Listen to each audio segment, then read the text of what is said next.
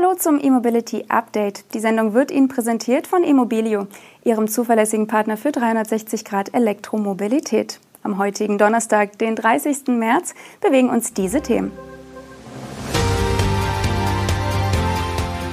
Ampelkoalition weicht Klimaschutz auf, Lucid entlässt 1000 Mitarbeiter, Fisker öffnet Konfigurator für den Ocean, DS gibt Umweltbonusgarantie fürs Gewerbe und ein Flugdrache liefert Ladestrom.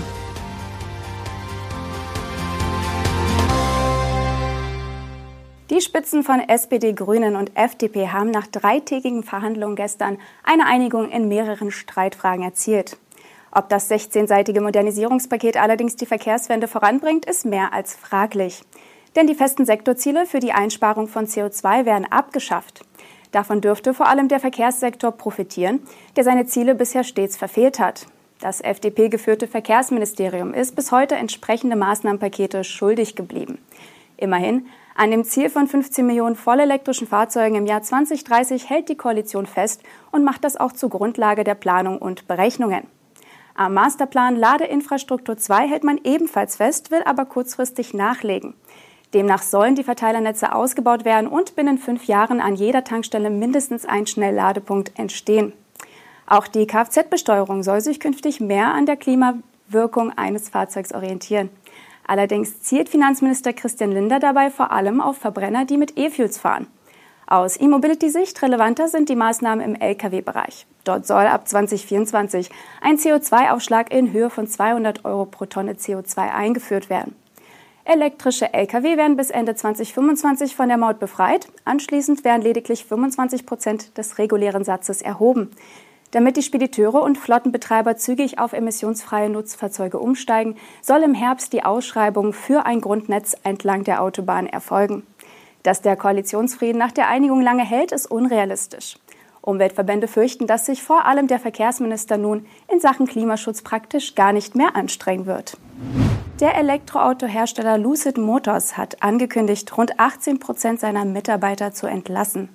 Im Rahmen eines Umstrukturierungsplans will das US-Unternehmen auf diese Weise seine Kosten senken. Denn im Jahr 2022 hatte der Newcomer tiefrote Zahlen geschrieben. Unterm Strich stand ein Verlust in Höhe von 1,3 Milliarden Dollar. Und das, obwohl die Umsatzentwicklung positiv verlief und der Hersteller sein reduziertes Produktionsziel leicht übertroffen hatte. Rund 1300 Mitarbeiter müssen Lucid nun verlassen. Von der Entlassungswelle sind alle Abteilungen betroffen, teilte Lucid-Chef Peter Rawlinson mit. Seinen Worten zufolge werden zusätzlich alle nicht kritischen Ausgaben überprüft. Etwa 7200 Mitarbeiter waren Ende vergangenen Jahres bei Lucid beschäftigt. Zu allem Überfluss muss Lucid auch noch 637 Exemplare der Limousine Air in den USA zurückrufen. Einige der Stromer hatten sich auf der Straße unerwartet abgeschaltet. Der Fehler steht im Zusammenhang mit einem Schaltschutz, der den Stromfluss zum Elektromotor steuert.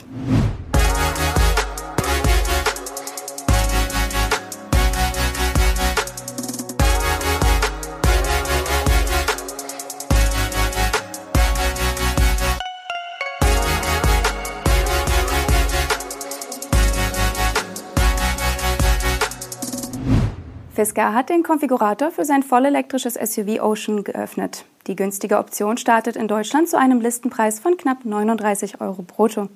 Dieses Basismodell namens Ocean Sport bietet 202 kW Leistung und hat einen 75 Kilowattstunden großen LFP-Akku an Bord.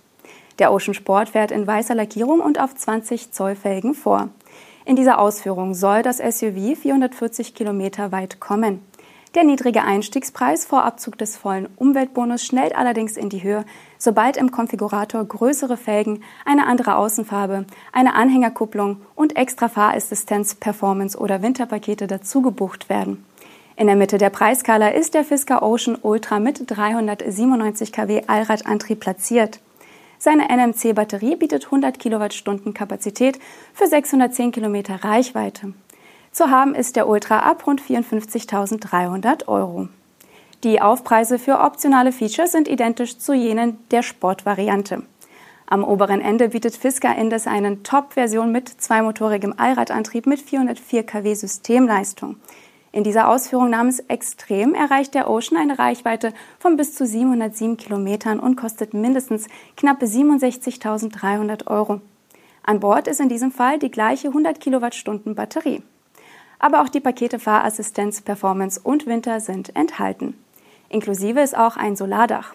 Neben den drei genannten Varianten gibt es noch die Limited Edition One zum selben Basispreis in Höhe von knapp 67.300 Euro.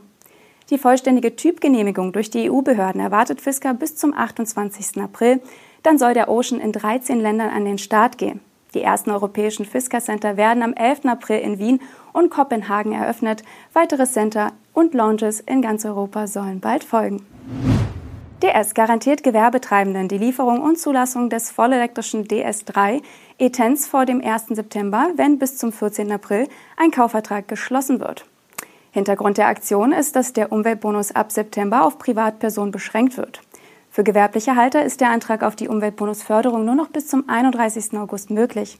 Und für einen solchen Antrag muss das Fahrzeug bekanntlich ausgeliefert und zugelassen sein. Die Stellantis-Marke gibt der Gewerbekundschaft damit nach eigenen Angaben die Möglichkeit, sich noch die derzeit geltende Förderung in Höhe von 6.750 Euro für den DS3 E-Tens zu sichern.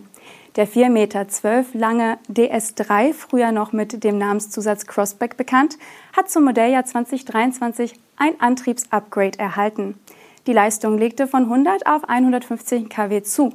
Auch die Batterie wurde mit nun 54 Kilowattstunden brutto etwas größer womit die WLTP-Reichweite bei inzwischen 404 Kilometern liegt. Können Sie sich vorstellen, dass Ihr Strom fürs Elektroauto künftig aus der Luft kommt?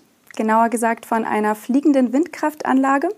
Genau das will das von der Bundesregierung geförderte Projekt Technohype erproben. Und dafür hat sich Volkswagen mit dem Brandenburger Unternehmen Enerkite zusammengetan. Enerkite soll bis Ende 2024 sogenannte Flugwindkraftanlagen als Bestandteil einer autarken Ladeinfrastruktur mit regenerativer Stromerzeugung bereitstellen. Bei diesen Flugwindkraftanlagen fliegt ein Kite im Wind achtförmige Bahnen und zieht mit hoher Kraft Seile aus den Trommeln an einer Bodenstation. Sobald der Flügel das Seilende erreicht, gleitet er wieder auf die Anfangshöhe zurück. Die Seile werden mit einem minimalen Energieaufwand wieder eingerollt und der Zyklus beginnt von neuem. Das Prinzip und die dahinter wirkenden Kräfte kennt man am ehesten von einem Lenkdrachen, den man am Strand im Herbstwind fliegen lässt. Die Drehung der Trommeln an der Bodenstation wandelt ein Generator dann in Strom um, der an der mobilen Ladestation von Elektroautos aufgenommen wird. Auf diese innovative Weise soll doppelt so viel Strom wie mit einem normalen Windrand erzeugt werden können.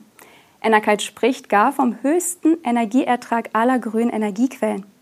Eine solche Anlage kann pro Tag 50 Elektroautos mit einer Reichweite von 200 Kilometern versorgen. Enerkite wurde von Windenergieexperten, Luftfahrtingenieuren und Drachenenthusiasten gegründet. Mit dem Projekt, das die Flugwindkraftanlage mit autarken Ladestationen koppelt, wird das Unternehmen einen möglichen Anwendungsfall demonstrieren. Und Volkswagen will mit dem Projekt eine wertschöpfende Brücke zwischen Elektromobilität und Energiewirtschaft aufbauen. Das war das E-Mobility Update am Donnerstag. Die Sendung wird Ihnen diese Woche präsentiert von eMobilio, Ihrem zuverlässigen Partner für 360 Grad Elektromobilität. Tschüss und bis hoffentlich morgen.